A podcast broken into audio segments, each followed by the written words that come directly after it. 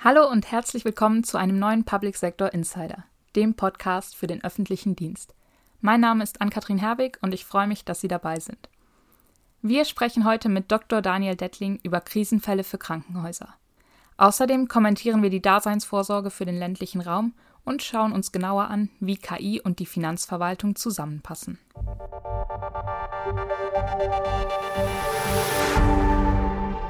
Verkehrswende, Digitalisierung und Innovation. Pilotprojekte und Konzepte sind meist auf große und auf kleine Städte ausgelegt. Nur was ist mit den Dörfern? Eine U-Bahn-Linie wird es bis dahin nie schaffen. Aber das ist auch gar nicht schlimm, findet meine Kollegin Tanja Clement. Für Städte gilt es als modern, wenn sie walkable sind, wenn also alle alltäglichen Wege zu Fuß bewältigt werden können. Mir als Dorfkind kommt das bekannt vor, aber weniger als positives Beispiel. Was in meinem 400-Seelendorf vorhanden war, war gut zu Fuß zu erreichen und alles andere eben nicht. Weil die Bus- und Bahnanbindung im ländlichen Raum nach wie vor sehr spärlich verteilt ist, ist es durchaus normal, nachts als kleine Gruppe auch mal zwei Stunden nach Hause zu laufen, wenn die Party zu Ende ist. Das ersetzt natürlich keinen Bus, sollte aber verdeutlichen, dass eine gute Erreichbarkeit auf dem Dorf eine andere Definition haben darf als in der Stadt. Wenn ich es gewohnt bin, in zehn Minuten auch mit dem Fahrrad mindestens drei Supermärkte erreichen zu können, erwarte ich mehr von einer Verbesserung der Stadtstruktur, als wenn ich selbst mit dem Auto 15 und mehr Minuten zum nächsten Laden brauche. Wenn wir moderne Mobilitätskonzepte und Ideale der Stadtplanung also auch im ländlichen Raum adaptieren wollen, dürfen wir den Erwartungshorizont durchaus anpassen. Der Traum von der autofreien Stadt baut auf kurze Wege. Damit ein Dorf mit weniger als einem Auto pro fahrtauglicher Person funktioniert, muss vor allem das ÖPNV-Angebot bedarfsgerecht ausgebaut werden. Das mit dem Schulbus, das funktioniert in der Regel noch ganz gut. Aber mit dem Bus zum Arzt, zum Einkaufen oder auf einen Café in die Stadt? Wenn das eigene Ziel nicht zufällig neben der Schule liegt, kann es passieren, dass man zwar mit öffentlichen Verkehrsmitteln zum Termin nicht einmal wieder zurückkommt. Das Auto bleibt das Mittel der Wahl. Das bedeutet aber auch, dass es im Alter das Ende jedweder Selbstständigkeit bedeutet, das Fahren aufgeben zu müssen. Eine Tatsache, die selbst in der politischen Debatte um die Überprüfung der Fahrtauglichkeit im Rentenalter zum Tragen kam. Kann das unser Ziel sein? Das darf nicht unser Ziel sein. Stattdessen müssen wir die Strukturen schaffen, die die Nachteile des Landlebens ausgleichen. Dazu gehören Mobilitätsangebote, aber auch E-Health-Programme, gute Netzinfrastruktur, Förderung kleiner Ladengeschäfte für alltägliche Besorgungen und diverser Freizeitangebote. Positiver Nebeneffekt. Die Dörfer, die heute mit Überalterung und Leerstand zu kämpfen haben, werden so langfristig attraktiver für jüngere Menschen. Auf lange Sicht entstünden wieder Dorfgemeinschaften, die demografisch durchwachsen und gut vernetzt wären. In einem Dorf mit weniger Autos und mehr Chancen. Dr. Daniel Dettling ist Geschäftsführer des Vereins Gesundheitsstadt Berlin. Mit Scarlett Lüsser spricht er über die Auswirkungen verschiedener Krisen auf die Krankenhäuser und über die notwendigen Vorbereitungen. Ja, guten Tag, Herr Dr. Dettling. Schön, dass Sie Zeit für uns haben. Guten Tag. Wir fangen einfach direkt mit den Fragen an. Bezogen auf die Fachtagung Kritis. Welche Krisen können denn auf Krankenhäuser zukommen und wie kann man darauf vorbereitet werden? Ja, es gibt äh, diverse Szenarien, äh, welche Krankenhäuser äh, betreffen. Äh, einmal ist natürlich das Thema Massenanfall von Verletzten durch Großschadenslagen. Also wären Großbrand, äh, was vorkommt, Zugunglück, äh, Terrorangriff, all das hatten wir in Deutschland schon. Gibt natürlich auch das Thema Cyberattacken, in den letzten Monaten sehr virulent, wenn Sie an die Fälle in Frankfurt, Universitätsklinik Frankfurt denken, im letzten Herbst oder vor einem Jahr in Potsdam. Das führte doch zu massiven Schäden. Dann gibt es das dritte Szenario, Ausfall von Energie, Strom, Wasser, Wärme, äh, auch Feuer kann ausbrechen äh, im eigenen Haus, in den Kliniken. Dann natürlich Pandemien. Äh, die Corona-Pandemie war natürlich ein Szenario, was die Krankenhäuser sehr in Mitleidenschaft gezogen hat. Aber natürlich auch Kriegseinwirkungen. Da sind wir noch nicht so weit in Deutschland, aber die Bundesregierung bereitet sich auf einen solchen Fall jetzt vor, wie wir zuletzt in der Presse gelesen haben. Ähm, der sogenannte Operationsplan Deutschland äh, wird auch die Krankenhäuser äh, mit einbeziehen im Spannungs- und Verteidigungsfall. Mhm. Und wie gut oder schlecht sind unsere Krankenhäuser im Moment aufgestellt? Für die äh, sogenannten MANF-Lagen, also die Massenanfall von verletzten Lagen, da sind die äh, großen und auch zuständigen äh, Akutkliniken in Deutschland äh, gut aufgestellt. Ähm, wir brauchen aber mehr und regelmäßige Übungen. Das ist der äh, Problemfall. Äh, das kostet Zeit, das kostet Personal, das kostet auch Geld, diese regelmäßigen Übungen, auch die Abstimmung mit den Einsatzbehörden, auch das muss äh, geübt werden. Wir haben, wie gesagt, zuletzt äh, öfters Cyberattacken auf Gesundheitseinrichtungen, Krankenhäuser erlebt. Das zeigt, äh, dass wir hier auch nicht gut aufgestellt sind, gerade im Cyberbereich. Hier besteht sicherlich äh, der größte Nachholbedarf. Wo es auch einen großen Bedarf gibt, sind Brandschutzvorkehrungen in den Kliniken. Viele Bestandshäuser haben nicht den aktuellen Stand im Bereich Brandschutz, äh, genügen den aktuellen Erfordernissen nicht. Auch hier braucht es äh, mehr Übung, aber auch mehr Investitionen äh, in die Infrastruktur, in den Brandschutz ähm, in Deutschland. Das ist sicherlich auch ein Thema. Stichwort Nachholbedarf. Und äh, wie sehe das Vorgehen in einem Ernstfallszenario aus, jetzt beispielhaft genannt? Ja, ähm, am besten kann man das sicherlich äh, am Beispiel der sogenannten Manflage, also äh, Massenanfall von Verletzten, äh, darstellen als Ernstfall, beispielsweise ein Terroranschlag oder ein Busunglück mit äh, vielen Toten, Schwerverletzten. Ähm, da wird natürlich erstmal vor Ort gesichtet, äh, wie ist die Situation. Ähm, es wird mit Polizei, Feuerwehr die Lage geklärt dann gibt es eine äh, Alarmierungskette, die ausgelöst wird. Das heißt, äh, Krankenhäuser, Rettungsdienste werden alarmiert. Es bildet sich vor Ort eine Einsatzleitung aus Polizei, Feuerwehr, Rettungsdienst, Behörden. Die Verletzten werden gesichtet, in der Regel durch den leitenden Notarzt und auf die geeigneten Krankenhäuser verteilt. Und dann greifen in den Krankenhäusern die Alarmpläne. Es wird eine Krankenhauseinsatzleitung etabliert und bei Bedarf wird zusätzliches Personal angefordert, alarmiert. Die eingelieferten Patienten werden triagiert, das heißt nach Verletzungsschwere beurteilt, eingeteilt und versorgt. Das ist das klassische Vorgehen äh, bei den Mannflagen, also bei den Massenverletzten, bei der Cyber Attacke.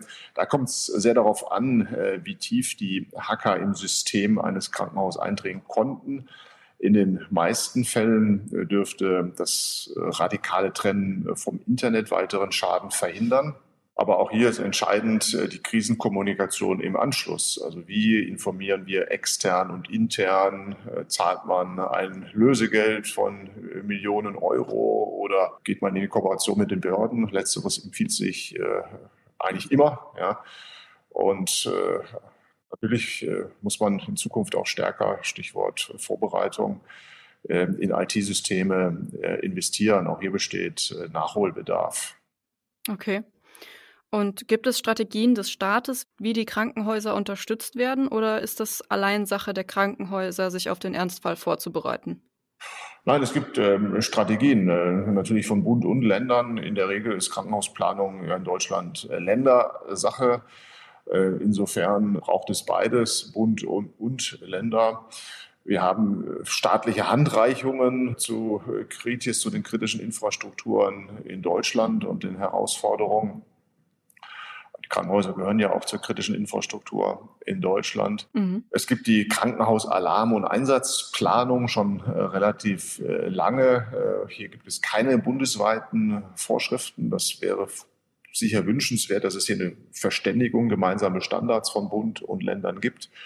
Auch das Bundesamt für Bevölkerungsschutz und Katastrophenhilfe, BBK, hat ja mit seinem Standardwerk ein sehr praxisorientiertes Handbuch äh, geschaffen, in dem die notwendigen Netzwerke und auch Maßnahmen definiert sind. Aber wichtig äh, ist vor allem, dass dieses Wissen nicht nur in der Theorie verfügbar ist, sondern äh, wir müssen üben, üben, üben, praktisch üben. Und äh, hier haben wir Schwachstellen, wie geschildert. Üben kostet natürlich Zeit, Personal und Geld. Mhm. Ja, natürlich.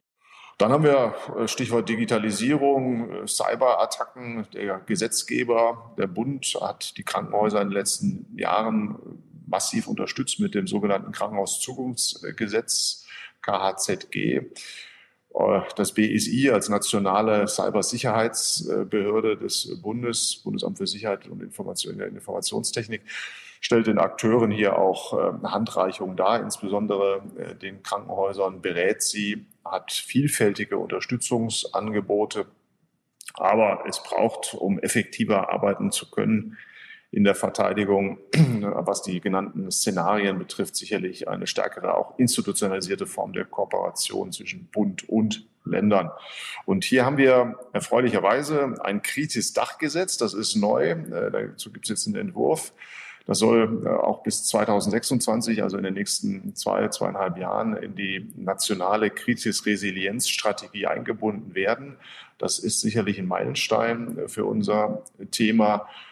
Dabei geht es auch und vor allem äh, um Bildungs-, Überwachungs- und Schulungspflichten für Geschäftsleiter der Betreiber. Das sind dann die Geschäftsführer auch der, der Kliniken, äh, der Krankenhäuser. Und wir haben zusätzlichen Druck, und das ist sehr erfreulich, auch aus Brüssel. Da kommt eine neue Dynamik rein. Es gibt die NIS-2-Verordnung, die geht noch weiter als das Kritis-Dachgesetz. Das heißt, auch kleinere Krankenhäuser sind dann äh, mit in der Haftung, auch mit in der Pflicht, ähm, sich hier aufzustellen, zu üben, entsprechend auch Maßnahmen äh, zu ergreifen. Wir wissen aus äh, Studien, dass weit über zwei Drittel der Cyberschäden hierzulande durch die eigenen Mitarbeitenden verursacht oder zumindest begünstigt werden. Und das zeigt ja, dass regelmäßige IT-Schulungen wichtig sind.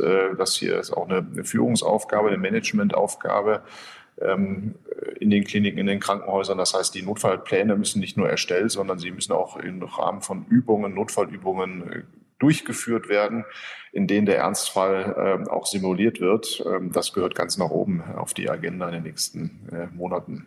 Auch der Operationsplan Deutschland, O-Plan der Bundesregierung er soll ja gerade festlegen, wie im Spannungs- und Verteidigungsfall gemeinsam vorgegangen wird und wird hier auch nochmal eine neue Dynamik reinbringen in das äh, Thema Krankenhäuser, Kritis, wie sind wir vorbereitet. Der Katastrophenschutz gehört äh, ganz nach oben auf die Agenda für die Versorgung der Bevölkerung.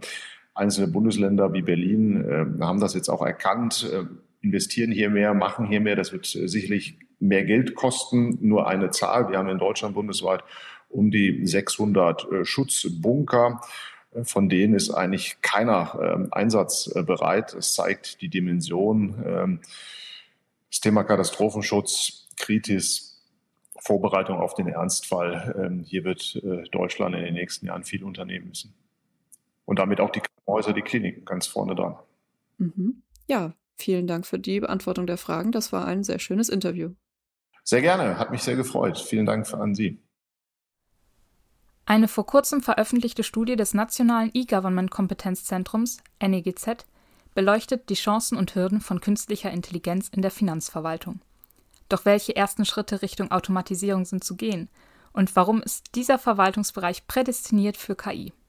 Meine Kollegin Anne-Mareile Walter hat sich damit näher beschäftigt. Sprecher ist Paul Schubert. Eine umfassende Datenbasis, strukturierte Prozesse und gebundene Stadt-Ermessensentscheidungen. Diese Punkte machen die Finanzverwaltung zu einem idealen Einsatzbereich für künstliche Intelligenz.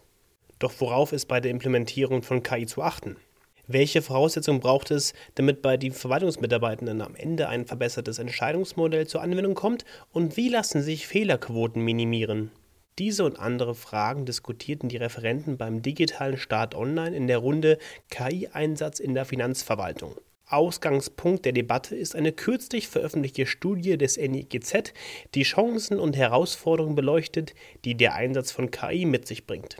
Durch die Möglichkeiten der KI existiert so eine oder kommt es zu einer Win-Win-Situation, was letztendlich bedeutet, sowohl die Steuerpflichtigen, aber eben auch die Finanzverwaltung kann idealerweise durch den vermehrten KI-Einsatz profitieren.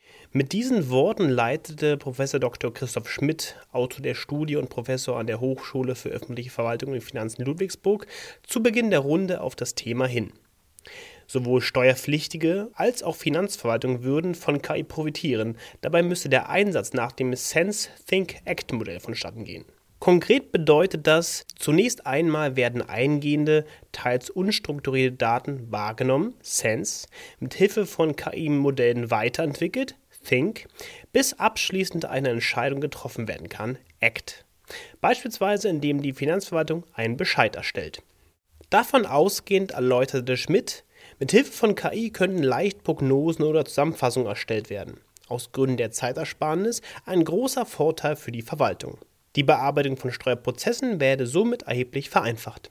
Grundsätzlich eigne sich KI für den Einsatz in der Finanzverwaltung auch deshalb gut, da hier in der Regel gebundene Entscheidungen und keine Ermessensentscheidungen getroffen würden. Ein weiterer Vorteil aus meiner Sicht, dass es in Anführungszeichen gesetzt beim Finanzamt nur ums Geld geht, ja, hat man natürlich auch den Vorteil, dass es um finanzielle Aspekte geht. Also wenn ich da an die Korrektur von Steuerbescheiden denke und mal vielleicht was nicht so richtig gelaufen ist, dann sind die ja relativ leicht, wenn man so will, zu reparieren bzw. zu korrigieren. Eine Entscheidungsautomatisierung mit Hilfe von KI sei daher möglich. Grenzen habe der Einsatz trotzdem. Mein Ausblick ist in der Gestalt hier, dass ich mal behaupten würde, dass eine vollautomatisierte Fallbearbeitung aller Steuerfälle sowieso nicht möglich sein wird. Es werde sich immer um eine hybride Fallbearbeitung handeln, eine Kombination aus Mensch und Maschine. Wichtig sei in dem Zusammenhang, dass sich Verwaltungsangestellte nicht von der KI bevormundet fühlen. Adrian Behrendt, Senior Business Developer für den Geschäftsbereich Steuerservices bei Dataport, wies an dieser Stelle darauf hin, mich persönlich interessiert eben vor allem auch das Thema Explainable AI, weil ich glaube, das ist ganz wichtig in dem Zusammenhang, dass man Entscheidungen äh, transparent macht und wir solche Effekte ausschließen wie äh, Diskriminierung oder eben Halluzination. Dass es hier keineswegs darum gehe, den Faktor Mensch obsolet werden zu lassen, machte Dr. Heinz-Gerd Horlemann, Regierungsdirektor AD bei der Finanzverwaltung Bayern deutlich. Am Ende entscheidet der Mensch. Es wird keinen vollen Ersatz einer menschlichen Entscheidung geben. Das unterstreiche ich ganz bewusst und deutlich, äh, auch weil der Ethikrat äh, sich in ähnlicher Richtung ja festgelegt hat, dass hier immer am Ende die menschliche Entscheidung stehen muss. Die KI sollte dem Sachbearbeiter aber einen begründeten Entscheidungsvorschlag unterbreiten. Der Münchner Steuerberater und Diskussionsreferent Stefan Groß fordert hingegen, den Fokus bei der Debatte richtig zu setzen. Wir diskutieren hier zwei Dinge. Wir diskutieren einerseits, ob die Finanzverwaltung KI einsetzen soll. Und das nächste wäre dann, wir müssen diskutieren, wie die Finanzverwaltung es einsetzen soll. Die Diskussion ums Ob sollte schnell beendet werden, so groß. Nach aktuellen Prognosen würden im Jahr 2030 aufgrund der demografischen Entwicklung zwischen 30.000 bis 45.000 Mitarbeitende in der Finanzverwaltung fehlen. Allein schon deshalb komme einer raschen Implementierung von KI ein hoher Stellenwert zu. Idealerweise sollten Finanzverwaltung und Steuerkanzleien KI gemeinsam nutzen, so die Empfehlung des Steuerberaters. Doch welchen Weg sollte die Finanzverwaltung als erstes einschlagen, um künstliche Intelligenz in ihre Arbeitsschritte zu integrieren?